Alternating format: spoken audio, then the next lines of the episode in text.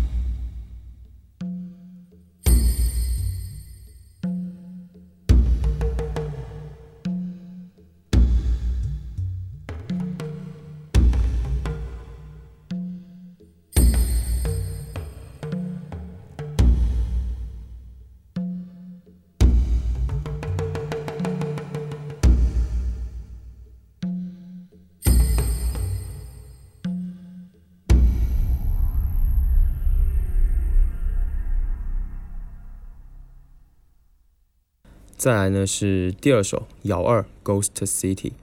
瑶二出现时呢，电影中的片段是一段纯景物的描写，那这段描写可以说是名场面了。然后呢，这是全片中最有押井守辨识度的地方。那这个场景呢，这个片段呢，除了体现出动画的精致程度，然后也打造出了一个充满赛博朋克风格的世界，人与人、人与机器、机器与机器这不同的关系之间产生的一种非常冰冷和虚幻的世界，这种感觉在这个片段当中都被淋漓尽致的表现出来。那姚二呢，你乍一听似乎与姚一没有什么太大的不同，但其实姚二它营造出的是一种呃虚幻、一种迷惘的气氛。在乐曲当中呢，川井宪次他运用了虚幻水声的电子音效，配合清脆的打击乐器，同时尝试让女声的音阶在高位盘旋，这样子三者融合带来一种高潮的效果。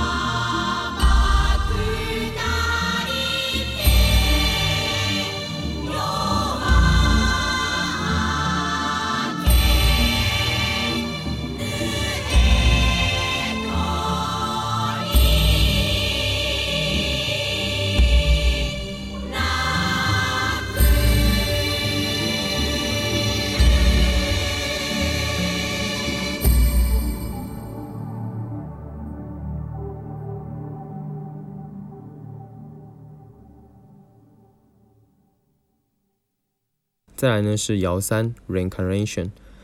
那这首摇三呢只有开头的部分的寺庙钟声和吉祥太鼓有在影片中出现，那它对应的画面是素子的，就是电影当中最后一段素子的一句话叫做“那么我现在该去哪里呢？网络无限宽广。”那其实，在电影结尾的素子，他已经是和傀儡师相结合之后的新人类了。所以呢，有趣的是，摇三的取名 Reincarnation 其实就是投胎的意思。摇三呢，以寺庙的钟声开始，维系着摇特有的曲调，然后在一分四十二秒之后呢，出现了小提琴的声音。女生的重唱则是在高潮结束以后，被非常特殊的女生独唱的唱段来替代。最后，合唱再次响起，与小提琴和其他的乐器进行柔和的结合，拖拉了几个音节步调之后，做了结束。那姚三呢？它开头的寺庙的钟声，无疑是在将电影的宗教意味更添一色；而后的乐曲呢，则是在更进一步的将电影所要表现的主题，再更加深一步的来体现。所以你现在应该能够感受到，姚呢，它在乐器方面的运用是相当有层次感的。那川井宪次呢，他将日本传统的乐器西方乐器和一些很少见的奇怪乐器，包括一些国外的，还有一些现代的电子音效合成器，进行了一场非常神奇的结合。这些乐器如果在单独演奏的时候，可能会显得很单调，但是在被穿井线词结合在一起之后，却形成了一种非常奇妙的张力，它营造出一种严肃、充满宗教感的氛围。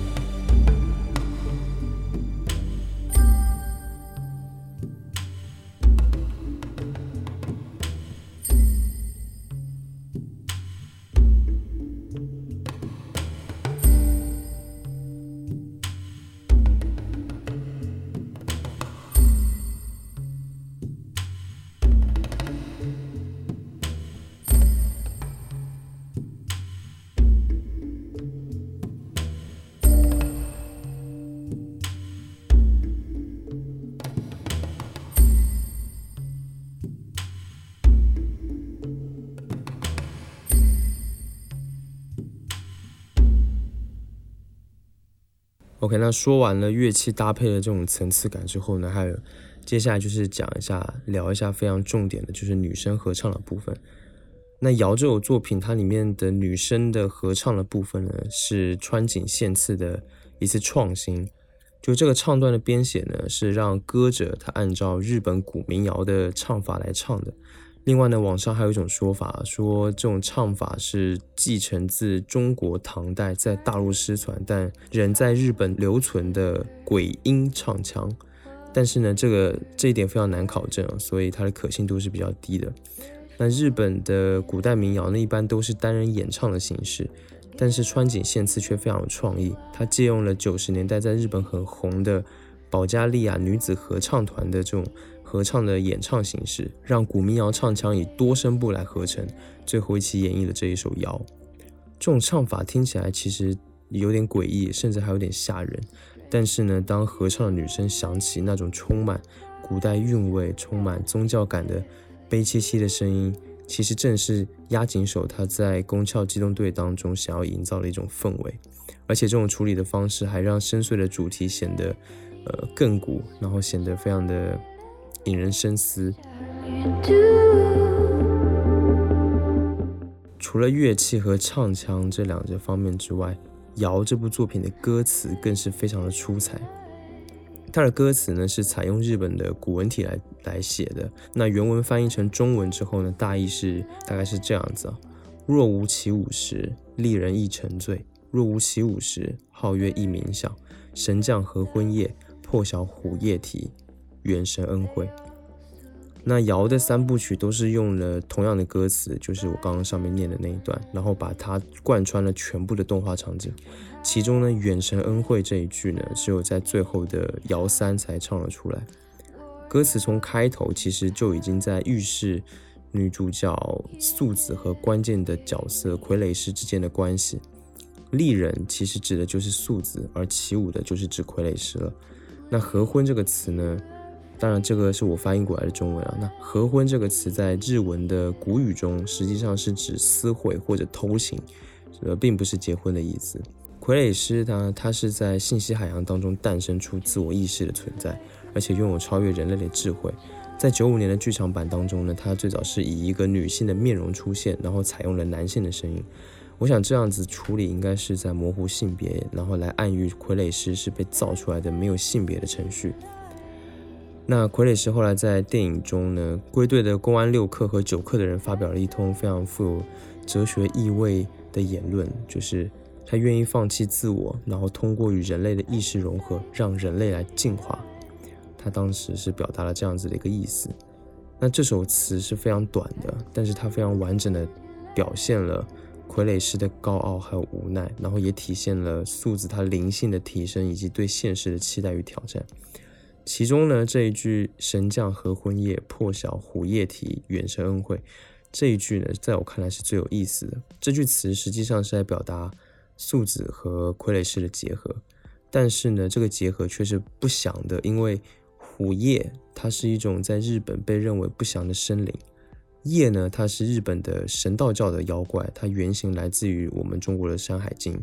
那传说夜它曾在狂风暴雨中吓坏了敬畏天王，所以又被称作为是雷兽。然后在日本的能剧当中呢，也能够看到名为夜的舞台。那这一点就是为什么要用一种不祥的生物来作为歌词的内容？我想呢，除了因为整部片的气氛都是比较阴郁的之外，可能还在隐喻着素子的心中仍然对傀儡师那种近似非人化的融合，还是感到恐惧的。那最后一句“远神恩惠”呢，则是采用了日本神道教的祈祷用语。那这其实就是应该是在指素子他和傀儡师的结合，实际上是神赐予人类的一种恩惠，是一种解放。所以呢，这整首词的内容和剧情结合的非常紧密，然后，它采用古文体，就又更增加了一种古代感，增加了一种宗教感。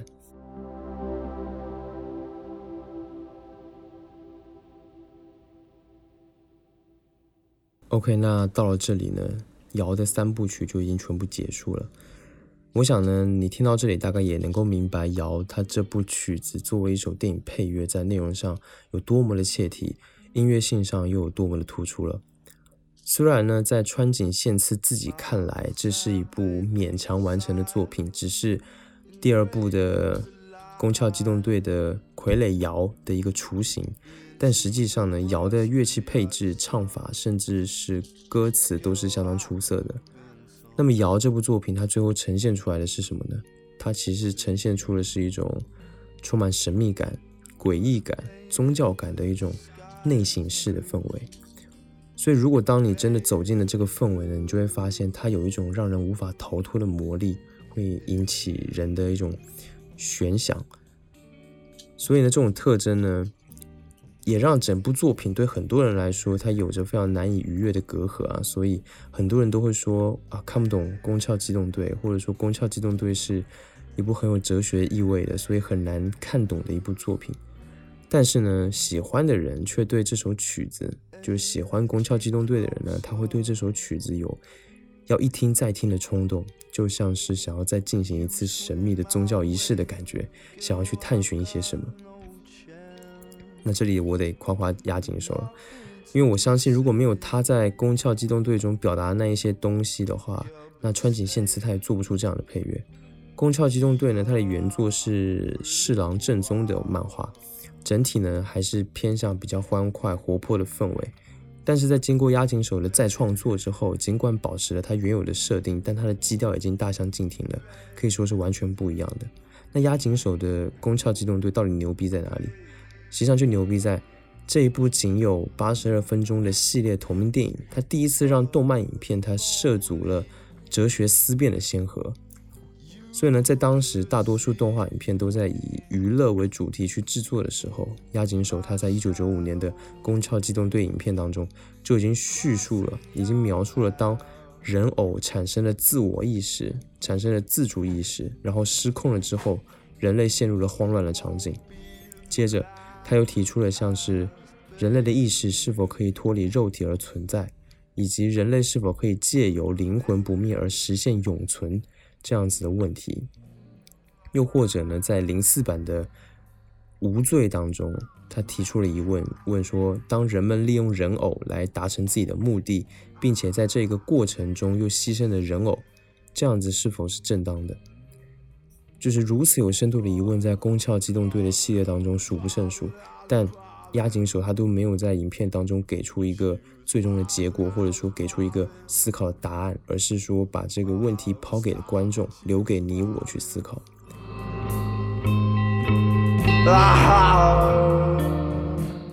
押井守呢，他借助了压抑的画面感，还有充满哲理的台词和剧情，给人带来一种人类无力把握自身命运的一种悲哀和无助的氛围，然后从而表达出。如此有哲学思辨的主题，我想这是非常厉害的一点，更不用说之后再经过川井宪次个性极其鲜明的配乐摇，它发挥了串联影片整体节奏和主题的作用，所以这是这样子的结合真的是非常厉害。那最后还是说回配乐本身吧，嗯，对我来说呢，真正优秀的配乐，它除了要好听，更重要的应该是要切合剧情，能够烘托氛围。能够配合画面去调动观众的情绪，瑶呢，它不仅仅做到了这一些，同时还传达出了《宫桥机动队》的主题思想。所以，当人们看着电影，然后同时听着瑶的时候，它就会产生一种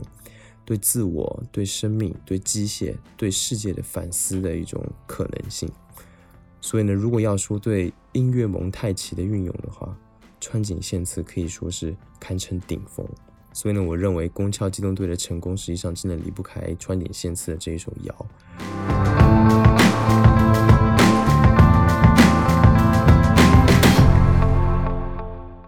OK，那最后就让我们在川井宪次这首非常著名的傀儡摇当中结束这一期节目。